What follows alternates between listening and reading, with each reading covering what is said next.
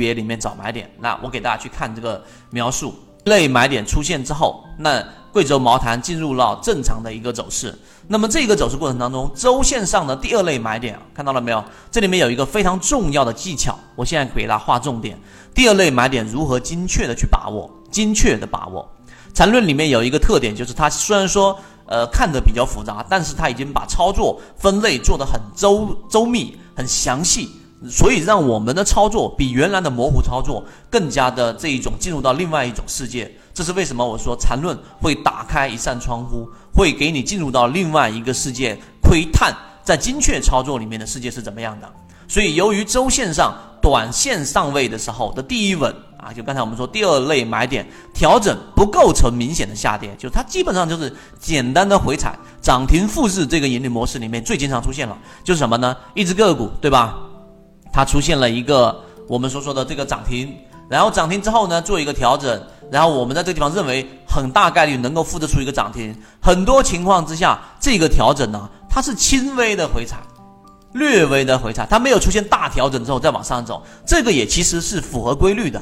一个强势的个股，资金是不允许它出现啊这种比较大的破位的。一旦破位，那里面的散户就会信信心受撞，受到冲冲击。那么信息受到冲击之后，那么下一次再的拉升就没有我们说的接手接手的这一个呃这个接手的资金没有接手盘。那么这种情况之下，怎么可能会出现第二个涨停呢？对不对？这个逻辑大家也要明白。因此，它在没有出现快速下跌的情况之下，对于第一类买卖点的背驰走法就无法出现了。就是刚才我们说所谓的第二买点，它最好也要出现一个背驰。那么这种时候没有怎么办？OK，好，注意降低 K 线级别。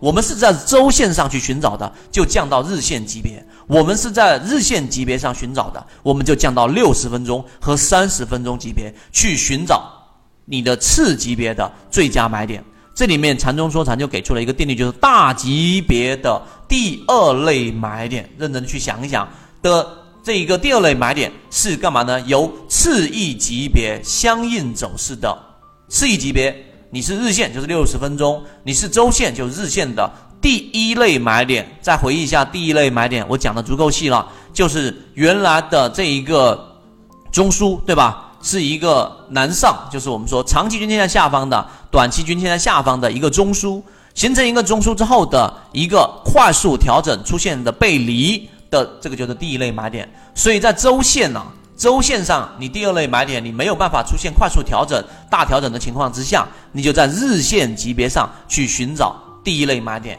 在日线级别上，它的第二类买点没有办法找到快速调整的情况之下，你就在六十分钟级别里面去寻找到第一类买点。啊，这个是已经讲的非常非常详细了。这个就是为什么我说禅你没有讲明白的。本 ID 帮你讲明白，其实禅宗说禅里面他讲的这个东西啊，他只是讲了一遍，很多人没有办法去理解。所以当你明白刚才我讲的这个第一定律之后啊，我们再来往下走，我们来进行再解析。所以你会发现，对于茅台，它这里面的走势里面出现了三次稳。刚才我那张图啊，三次、一次、二次、三次，一次、二次只是出现了一个我们说的典型的失稳，就是出现了一个不断的缠绕。这个缠绕有可能是中继，有可能是转折，对不对？典型的这一个失稳，但是它没有出现下跌，出现背驰，只有在第三次的时候才出现了一个明显的背驰走势。所以在 MACD 的柱体明显比前期要缩短，这就构成了日线级别的第一类买点。所以在这个买点上，周线它是第二买点，但在日线级别它就是第一买点了。所以这一个理解了，再看刚刚那张图。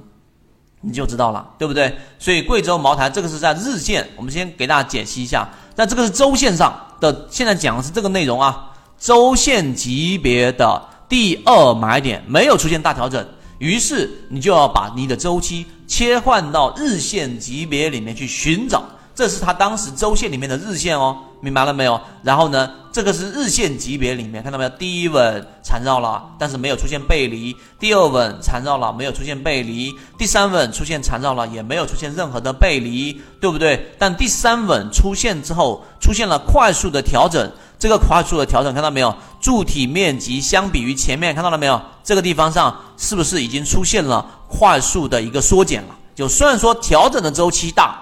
啊，调整的这个幅度大。但是呢，它的绿色柱体面积却缩小了。它里面的定义就是十二日均线跟二十六日均线的这个差值，这个差值的九日均均这个均价，然后它整个偏离的幅度越来越小了，越来越小了，于是就出现了这个背离。所以这个是日线级别的第一类买点，同时它就是刚才我们所说的的在周线级别的第二类买点。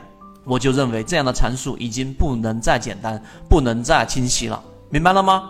好，这一个明白之后，最后我们切换到我们的案例啊，这个是在我们的一季报二零一九年的五月十三号公布出来，自选板块当中的其中一只南风股份。如果你想知道这些内容，并且进一步去了解，由于平台原因，公众号的位置墨财经公众平台进一步系统学习。看到了没有？实际例子，第一问，看到了没有？这是一个缠绕。第二问，看到没有？第三稳之后出现了一个调整，这里面也都是出现了 MACD 柱体的这一个增加，看到没有？正常的增加，然后呢，没有出现一个明显的一个背驰，但在这个地方上出现了一个，看到了没有？出现了一个柱体，相比于前面的柱体的一个我们说的缩减，这个时候就形成了一个背驰，然后当它出现五日线上传十日线进行一个平台之后，然后出现了一个快速的上涨。那当然，它还有我们前面讲的盈利模式，它既符合我切换到南风股份，南风股份，然后大家看一看就知道了。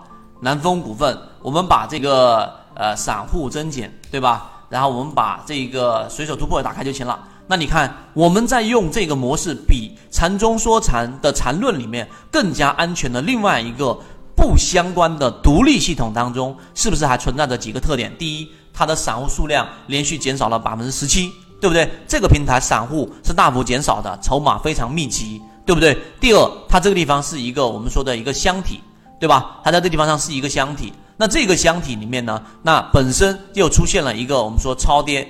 这里面超跌，这里面超跌，你要去做第一买点，其实就是在超跌里面去找卖，找一个买点。这里也超跌，这里也超跌，只是刚才我配合刚才我说那个图，它并没有出现背离，只是在第三次超跌的情况之下出现了一个背离，然后结合到流动资金的翻红，那这样的参与操作盈利模式，你就明显的是要干嘛？是要强于普通散户的了。